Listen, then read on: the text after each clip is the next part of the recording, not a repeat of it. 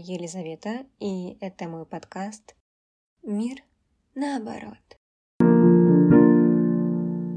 Сегодняшний выпуск я хочу начать с имени одного очень известного психолога, социального психолога, психиатра Виктора Франкла и его учения логотерапии.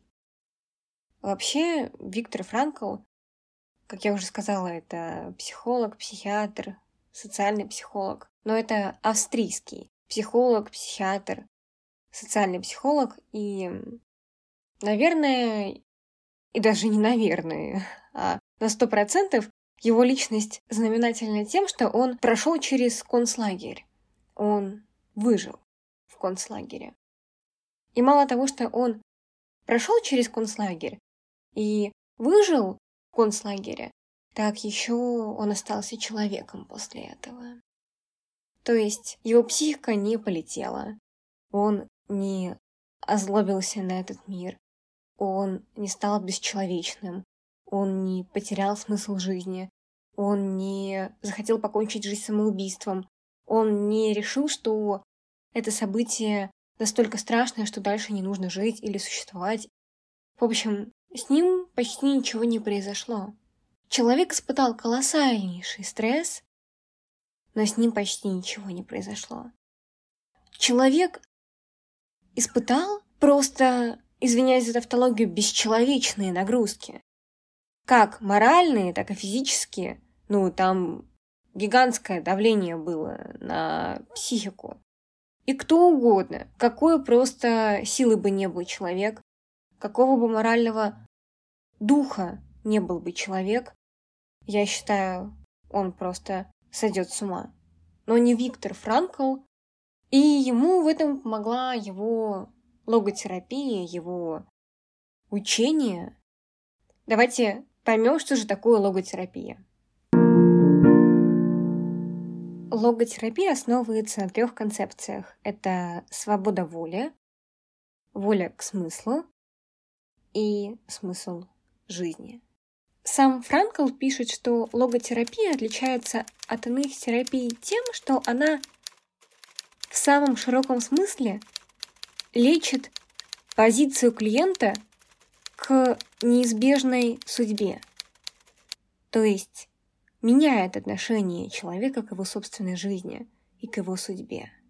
И так как логотерапия вызывала интерес у большого количества философов, социологов, ученых прошлого столетия, да и нынешнего, то разные ученые, познакомившись с логотерапией, давали свои определения ей.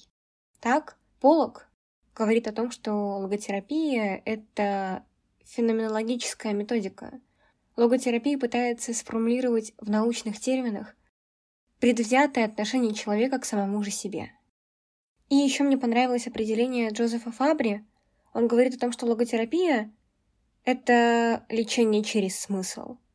Исходной идеей логотерапии, правда, является смысл, потому что даже если разбирать логотерапию как термин, смотреть на этимологию термина, то логос — это слово, это смысл.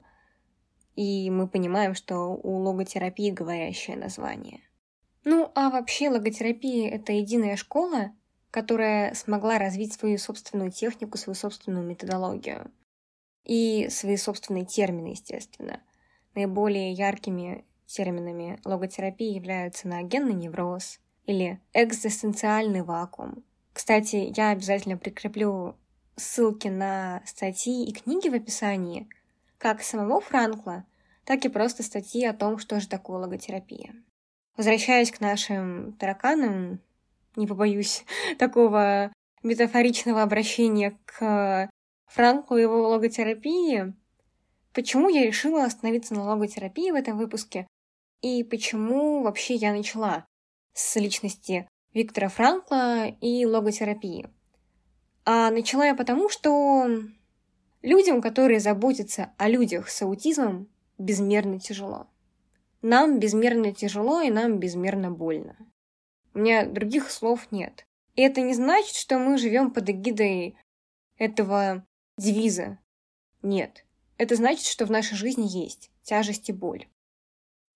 И я хотела зачитать две цитаты Виктора Франкла, которые должны быть девизом каждого человека, который ухаживает за человеком с аутизмом, и на базе этих двух цитат развить, распространить быт и рассказать о повседневной рутине человека, который принимает действенное участие в жизни индивида с раз.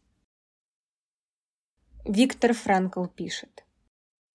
Надеюсь, я сумею передать читателю свое убеждение, что даже после распада традиций жизнь сохраняет смысл для каждого человека и, более того, смысл сохраняется буквально вплоть до последнего его вздоха. Вторая цитата.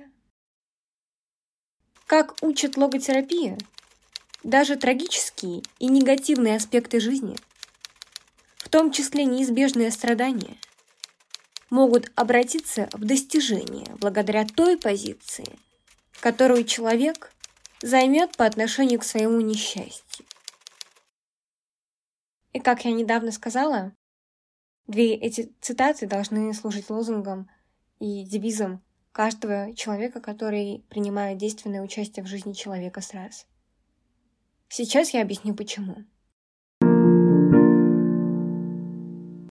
Первая цитата говорит о том, что когда мы меняем свой образ жизни, когда мы перестраиваем свой быт, когда мы делаем так, что наши традиции канули в лету, нам тяжело. Наша жизнь перестает иметь смысл, и нам нужно заново его искать. А теперь представьте, женщина работала. Женщина работала, успешно работала. У нее были большие карьерные перспективы. Но в какой-то момент ей приходится уволиться, потому что у ее ребенка аутизм.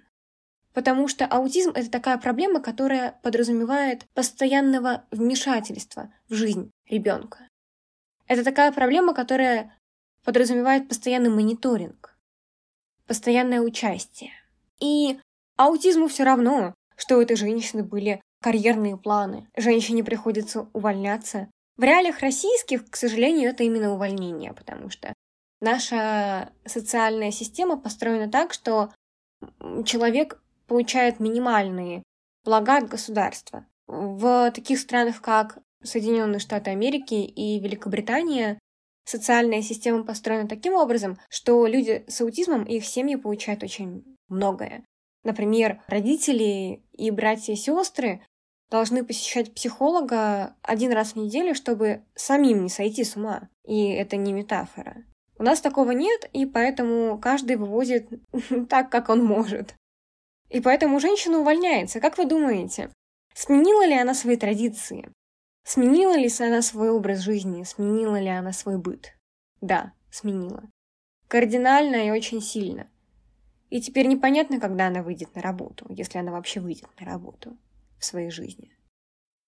И да, можно сказать, что можно нанять няню, но няня — это не тот человек, который будет проводить с ребенком с особенностями время.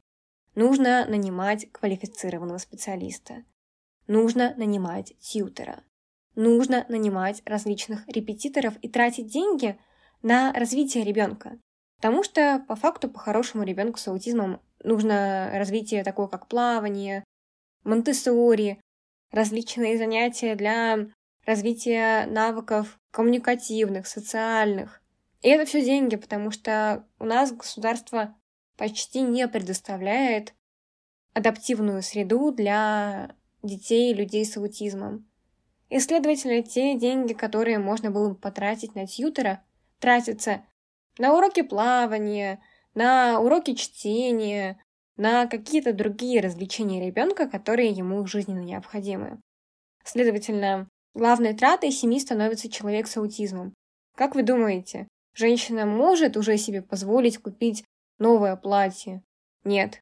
Она миллиард и один раз подумает перед тем, как покупать новое платье, а не потратит ли мне эти деньги на своего ребенка, чтобы потом крепче спать ночью. А иллюстрация второй цитаты – это весь аутизм в целом. Потому что даже самый страшный негативный аспект жизни можно превратить в достижение.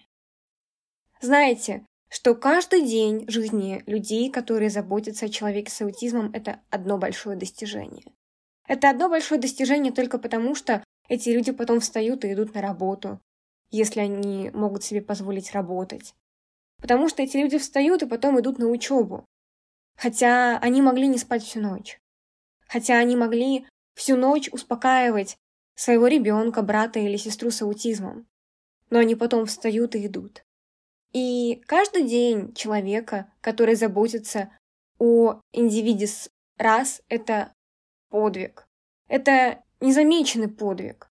Это герои среди нас, и мы даже не понимаем, точнее, я-то понимаю, потому что я очень громко сказано один из этих героев.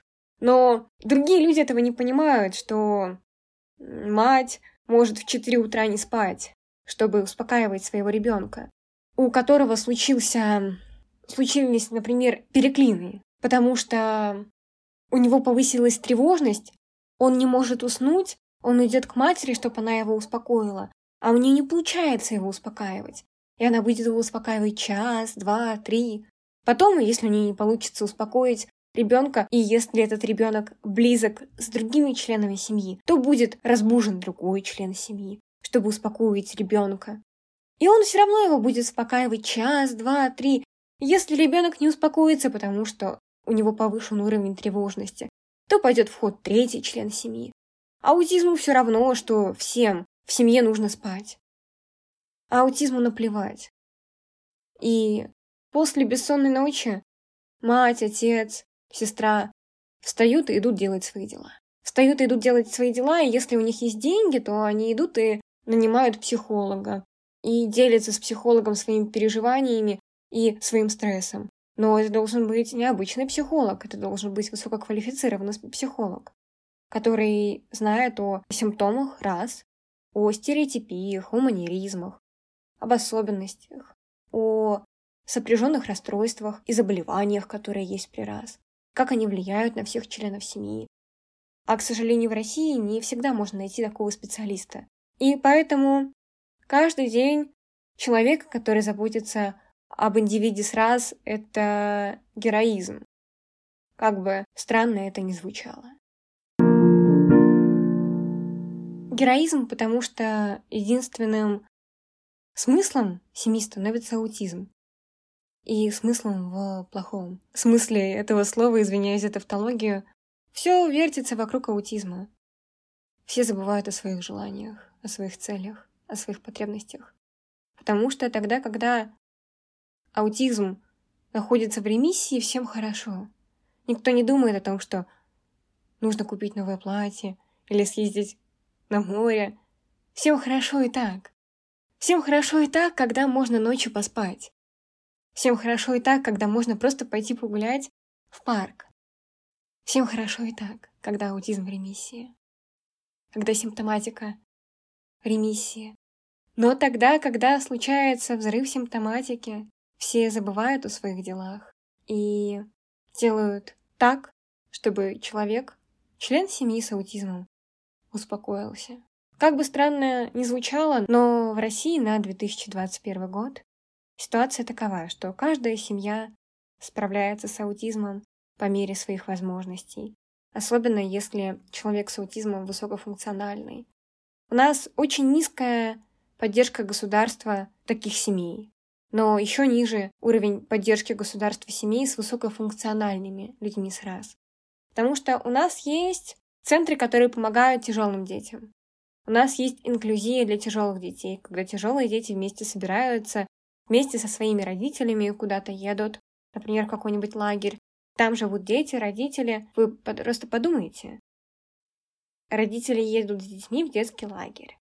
Один этот факт — это что-то просто сюрреалистичное для родителя нормотипичного ребенка. Но, увы, в жизни родителей детей с аутизмом это обычная такая вот ситуация. Поэтому каждый раз мысленно, разными словами, не в тех словах Франкла, конечно, не в формулировке Франкла, а в какой-то своей житейской формулировке, члены семей, в которых есть аутизм, каждый раз говорят себе, что на любые страдания можно смотреть с той позиции, с которой они, кажется, и являются достижением. Что даже если ломаются традиции, ломается твой быт, то все равно можно найти смысл жизни.